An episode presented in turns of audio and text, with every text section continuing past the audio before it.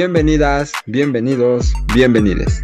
Estamos por iniciar un episodio más de tu podcast favorito en otro plano, donde abordaremos temas relacionados al ambiente construido, el medio ambiente, la sustentabilidad y todas las novedades en torno a estos temas. ¿Todo listo? Iniciamos.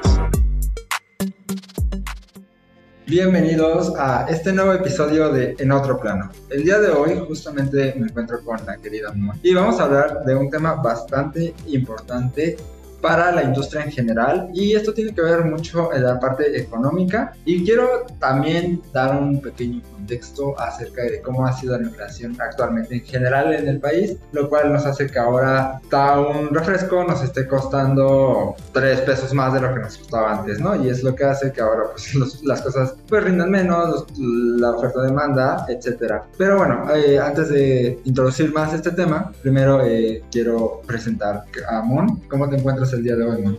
Hola, hola Ángel, hola a todos los que nos escuchan. Muchas gracias por sintonizarnos nuevamente. Es un placer estar aquí con ustedes en otro episodio. Y pues bueno, sí, como comenta Ángel, el día de hoy vamos a, tratar de expandir un poco más este tema en el ámbito de la construcción y cómo se ve afectado todo este sector. Eh, a consecuencia de este incremento en la inflación. Y bueno, ¿qué te parece si comenzamos? Claro, está increíble poder iniciar. Y justamente quiero iniciar con un dato importante que dice del periódico Expansión, en el que nos está diciendo acerca de pues el aumento de los precios, acerca de la construcción en general. Y por ejemplo nos está diciendo que el valor promedio de una vivienda aumentó en un 44.7% más que en el 2018, lo que hace que justamente por ejemplo una casa que valía 810 mil pesos ahora esté valiendo casi un millón y medio de pesos. Y es justamente lo que les mencionaba un poco, ¿no? Eh, ahorita, eh, pues productos han aumentado mucho sus precios y por aquí justamente tenemos una tabla que podrán consultar en nuestras redes sociales, que es como de lo más eh, caro que está actualmente hasta lo más económico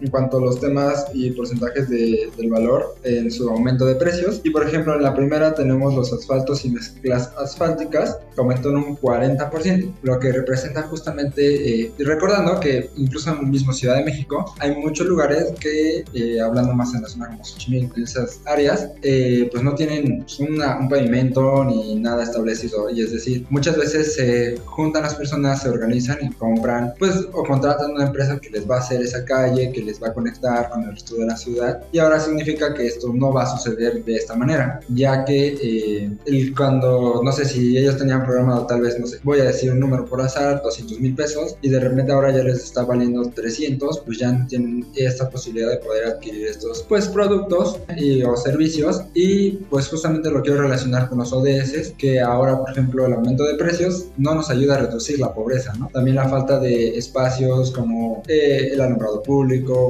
una calle tener también drenaje agua etcétera etcétera. Tú por ejemplo qué piensas al respecto de todo esto pues creo que es bastante impactante el cómo ahorita está la situación en el país. Y bueno, me gustaría mencionar algo que se mencionó justamente en el periódico El Economista, en el que se refleja que uno de los principales productores de acero y aluminio en Europa es Ucrania. Y pues esto es a consecuencia de, ¿no? Porque si sumamos las condiciones de construcción que los estados ofrecen, pues es una grave, un grave impacto en la infraestructura para el desarrollo de la vivienda. Y pues esto no solo es como algo lejano, sino ya viéndolo en nuestro país. En el estado de Chiapas, los empresarios de la vivienda deben esperar 1.150 días para el otorgamiento de licencias de construcción, de modo que se tiene que trabajar con el gobierno municipal y el gobierno del estado para mejorar esta tramitología. De igual manera, hay, hay estados que protegen al inversionista y estos estados tienen desarrollo importante. Eh, un ejemplo claro es, por ejemplo, Guerrero, en donde tienen inversiones fuertes, tanto en el ramo de la construcción turística como en mobiliario. Y bueno, ahorita en el campo, bueno, más bien en los estados más dinámicos que están teniendo en el ámbito de hipotecario, pues son Nuevo León, Guanajuato, Jalisco, Puebla, Valle de México, Querétaro, Aguascalientes, Baja California, Tamaulipas y Ciudad Juárez. No obstante, en el resto hace bastante falta de infraestructura, em, también de Estado de Derecho y que haya seguridad en las inversiones. Y una vez que suceda esto, inmediatamente trasladamos nuestras inversiones, así también es, seguro Y pues esto no es una recomendación que nos hace Conadevi. Wow, qué increíbles datos nos acabas de dar. Y yo quiero eh, seguir mencionando esta parte de las desventajas que nos trae pues la inflación y todo lo que nos está generando, el aumento de precios, acerca de pues, en general la construcción y todo lo que vamos viviendo nuestro día a día, ¿no? Y para poner un poco más en contexto, actualmente la inflación, eh, hablando de junio, julio, este, agosto, está en un promedio del 8%, un poco menos, pero esto significa que eh, pues ahora construir pues está teniendo un gran impacto justamente pues en los costos que teníamos y ahora por ejemplo, no sé si ustedes por ejemplo, audiencia y tú también. Eh, han visto, no sé, lugares que están en obra negra porque nunca acabaron, pero ya están viviendo ahí, ¿no? Que puede que no tenga ventanas, que no tenga acabados, que no tenga muchas cuestiones relacionadas, lo que está generando que no tengan las condiciones óptimas para vivir una, una familia. Y lo que les decíamos hace rato, ¿no? Tal vez no están teniendo acceso al drenaje, acceso a la luz, acceso a una calle pavimentada, todos estos recursos básicos. Que igual, veamos desde esta perspectiva, el primer episodio hablamos justo del medio ambiente y cómo está ahora es un derecho humano universal decretado por la ONU, y cómo también de alguna manera eh, lo estamos afectando, ¿no? O sea, estamos haciendo que todo esté revuelto, que solo nos hayamos puesto en un lugar y que no conozcamos el impacto ambiental y de alguna manera también creando más problemas dentro de las ciudades, ¿no? Porque ahora se atascan así, etcétera. Eh, la semana pasada lo vivía por la parte de, periférico, ¿no? O sea, como que muchas veces está mal estructurado, mal asentado esas partes, pero en lugares que se construyeron, en algún momento ya no se terminaron de construir por problemas económicos y eso generó que ahora sean un... No, no quiero mencionar que es exactamente un lugar que no funcione o que sea perjudicial, pero no está planeado ni terminado, más bien no está ni siquiera terminado, que genera que también exista tráfico. Recordemos que es muy padre también tener, pues no sé, un lugar, una casa, y es lo que han hecho otras organizaciones, por ejemplo, hablando de techo, que eh, pues ellos se encargan, ¿no? De dar una vivienda que no es concreto, equipada, etcétera, etcétera, pero si es una vivienda que te permite cubrirte el frío, que no estás bajo la lluvia, y especialmente estas semanas que ha estado lloviendo horrible, ¿no? Pero imagínense cómo va a impactar esta parte, hablando ahora, por ejemplo, de estas organizaciones, que son muchas las que existen, y ahora decir ok, ahora uno hace una casa, no sé cuánto les cuesta, la verdad, pero les costaba 1.500 pesos armarla, construirla y todo, porque además, bueno, muchas veces estas organizaciones se mueven con base al voluntariado, pero pues el material sí lo compran ellos, ¿no? Entonces, ahora si, no sé, tenían presupuesto para armar 100 casas para las 100 familias que necesitan, ahora solo van a tener para 80 casas. Y veamos este impacto en la reducción de cómo le podemos brindar a una persona, a una familia, mejor dicho, pues un espacio óptimo para vivir en el que puedan desarrollarse, en el que puedan convivir y también hacer sus necesidades y todo lo relacionado, también muchas se encargan de instalar baños secos, también este, sistemas de captación de agua de lluvia, todos sistemas que ayudan a reducir las desigualdades, ¿no? Totalmente un beneficio para la, la sociedad. Sí, claro que es bueno que lo mencionas, pero, o sea, si nos vamos un poquito a los datos duros, ahorita les voy a leer un segmento que dice que el incremento en la parte residencial, residencial plus, va a llegar a finales de año hasta quizá un 14% o un 16% en el segmento social, que va a variar entre un 7 y un 12% en virtud de que son viviendas más austeras y ligeras. Pues esto eh, quiere decir que no lleva ni mucho concreto ni mucho acero, que es por ejemplo los casos de lo que estás mencionando. Pero para qué va a pasar con los demás tipos de construcciones? Pues bueno, al final de mayo la varilla reportó un aumento de 27% y eso refleja un incremento del 122% respecto a los últimos 5 años. O sea, imagínense cuánto, cuánto es eso. Y bueno, es una tendencia similar en cuanto a las láminas metálicas que pasaron de tener una variación mensual a tasa anual de menos 0.80% en su precio en el acumulado de los 5 primeros meses del 2022. Y bueno, el aumento hasta ahora es del 27.5% respecto al año pasado. En el caso, por ejemplo, del alambre y los castillos hermanos, entre enero y mayo de este año se registraron aumentos del 19.61% y 20.17% en cada caso respecto al mismo periodo, pero en 2021, o sea, prácticamente es un año y ya está aumentando casi dos veces. De igual manera, en común se reúnen que estos materiales en conjunto es un, eh, en el segmento de la construcción depende mucho, bueno, más bien dependemos mucho de estos materiales para la construcción y edificación de, en este caso, de viviendas. Y bueno, para en cuanto al mercado, ¿cuál va a ser su impacto? Pues bueno, esto estos incrementos obviamente se ven reflejados en los precios de los materiales y pues por lo mismo va a haber un aumento en los precios de la vivienda debido a que pues como sabemos o si aún son de los primeros semestres pues todo el, el valor total de una vivienda o una edificación se toma a partir también de cuánto fue el costo de los materiales. Entonces si algo sube pues es un factor importante para que al final tengamos un coste elevado de nuestra construcción. Y pues qué va a pasar en este segundo semestre de 2022 pues aún es un misterio. Realmente muchos dicen que la tasa por ejemplo anual de interés en cuanto a los préstamos hipotecarios se mantuvo fija. Sin embargo pues aún está por verse porque muchas veces pasa que dicen no pues sí aumentó los materiales pero no va a aumentar este la tasa de interés lo cual no siento lógico porque pues si uno aumenta eh, la otra en consecuencia también tendría que aumentar. Y bueno hay que recordar que de acuerdo al índice eh, anterior de precios de vivienda en el primer trimestre a nivel nacional del costo de la vivienda tuvo un aumento del 7.7%, lo cual ya desmiente lo que acaba de decir anteriormente y pues nos da la razón de que obviamente va a subir a consecuencia de la tasa de interés. No sé qué más quieras comentar, Ángel. Pues yo quiero seguir justo con los datos duros. Y por ejemplo, aquí tengo uno que dice que Banjico elevó sus pronósticos de la inflación general a un promedio de 6.4 anual en el último trimestre de este año, ¿no? Y hay otro que justamente, eh, bueno, aquí yo siento este contexto que Banjico nos está diciendo, ok, sí está alta la inflación porque es la más alta que hemos experimentado en más de 20 años, ¿no? O sea, justamente es una inflación que nos está pegando en la construcción bastante fuerte, ya lo decía hace rato, o sea, los aumentos de precios que justamente si ven la tabla, les decía, ¿no? O sea, tenemos, por ejemplo, la madera de pino, el ambrón, el diésel, la varilla, o sea, hablando por ejemplo del diésel, que es algo que usa pues las máquinas, ¿no? Para trabajar, ¿no? O sea, para poder operar. De por sí ya está carísimo, o sea, la gasolina está 23, 22 y ha sido un precio que muchas personas ya no pueden costear, ¿no? Ahora imagínate la industria, pues nos está aumentando los precios y ahora, por ejemplo, en lugar de tener una ganancia, pues ya estamos perdiendo o están quedando en ceros, lo cual pues no es parte de, de lo que se busca en un proyecto, ¿no? Porque además de que queremos, pues sí, generar una inversión, generar una ganancia para poder seguir creciendo como empresa, pues también queremos dejar de impactar al medio ambiente, ¿no? Y desafortunadamente creo que en general la industria de la construcción sí le faltan muchas cosas por mejorar, tal vez hacerlas más sustentables, pero pues no va a existir, o al menos no por ahora, una máquina o una retroexcavadora que se maneje mediante energía eléctrica, una potencia bastante poderosa que actualmente pues no se considera, ¿no? Y luego, bueno, pues seguimos con la varilla corrugada, que es lo que mencionamos hace rato, las varillas van en todos lados, o sea, construyes tu casa, tus castillos van con varilla, las columnas con varilla, todo va con varilla, entonces es parte fundamental para hacer, o sea, tener concreto con el acero,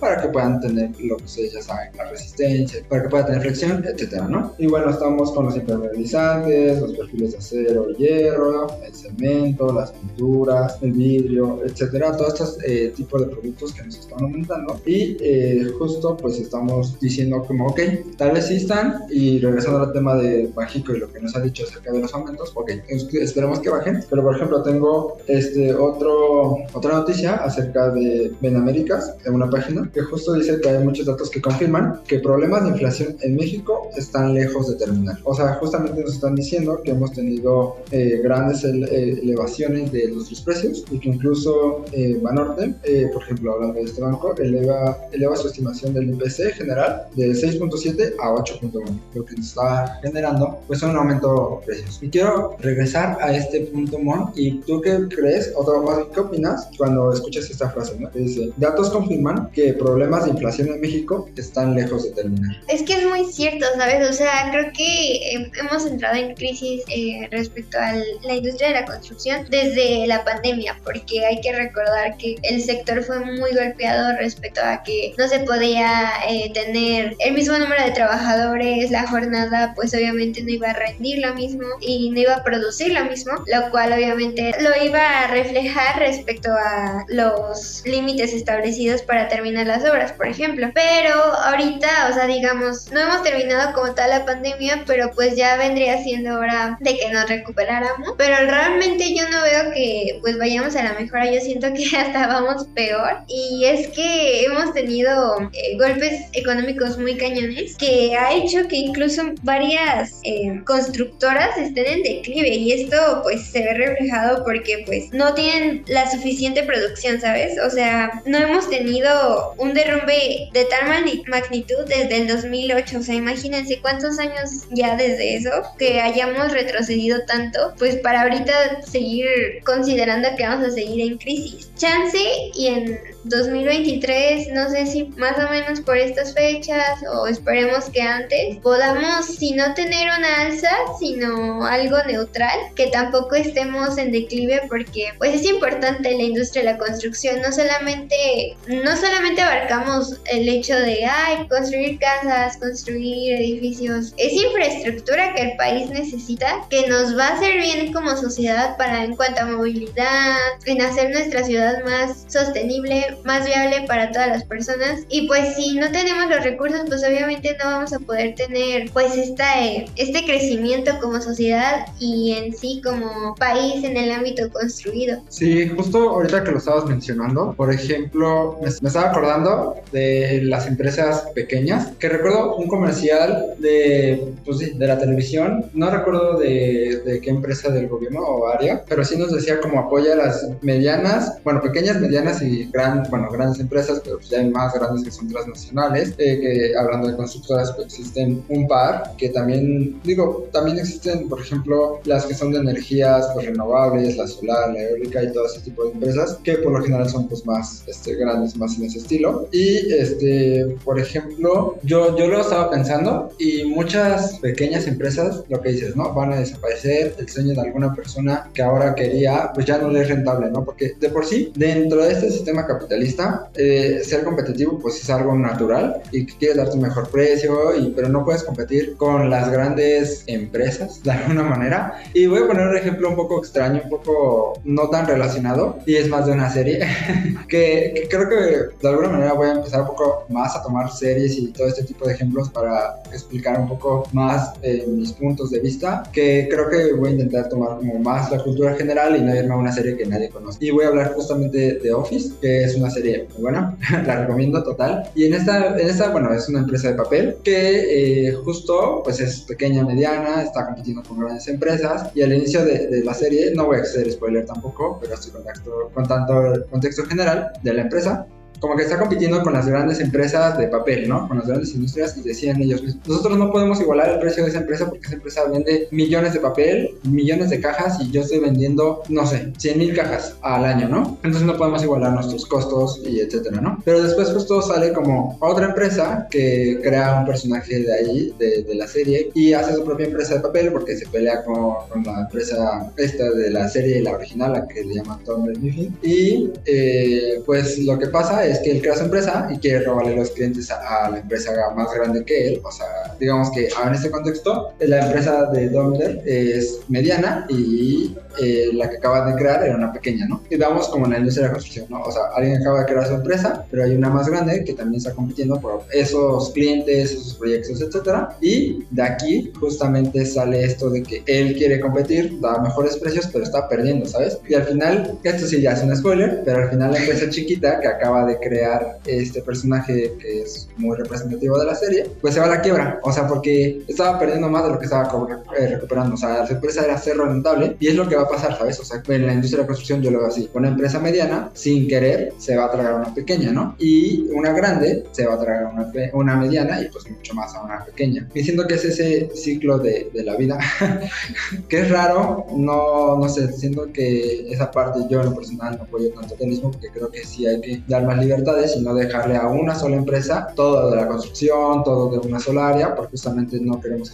crear monopolios y lo que queremos es que más eh, empresas se integren, ¿no? O sea, competir y así. Por ejemplo, hablando de, de, Shark Tank, ahora, este, había una empresa pequeña, mediana, que andaba pidiendo un fondo, no recuerdo qué episodio es, buscaré, se los mandaré. Y en, esta, en este episodio, lo que nos está diciendo es, ok, pues lo que tenemos es esos tabiques de que, pues sí, que son más ecológicos, más... No recuerdo si el precio era más económico o más caro o estaba en el promedio, pero pues sí nos estaba diciendo, ¿no? Como yo como una empresa pequeña, mediana, en ese rango, pues sí estoy buscando otras cosas, lo que nos está dando y nos está incentivando a crear nuevos proyectos y también crear pues nuevas cosas, nuevos procedimientos, nuevas duras, nuevas cosas, que justamente pues creo que muchas veces se descuida, ¿no? Cuando las empresas grandes están ya ahí en lo grande, las pequeñas que tienen esta crisis, pues además de que se están justo ahogando, están buscando innovar y eso creo que es lo que le da el sabor a, a la construcción en general. O sea, yo no, no digo, no conozco ningún caso concretamente así de, de algo, pues sí, algo que haya sido evolucionado tan drásticamente, pero no se imagina. Por ejemplo, tener que excavar lo que ahora excavas con una máquina, eh, pues no va a ser lo mismo así lo vas excavando con, no va a ser lo mismo ahora si lo excavas con una, con una excavadora, ¿no? Entonces, pues esas partes como de ir creciendo, innovando, invirtiendo, tenemos grandes empresas en nuestro país que han creado este, nuevos productos, ¿no? Tenemos de concreto, tenemos, eh,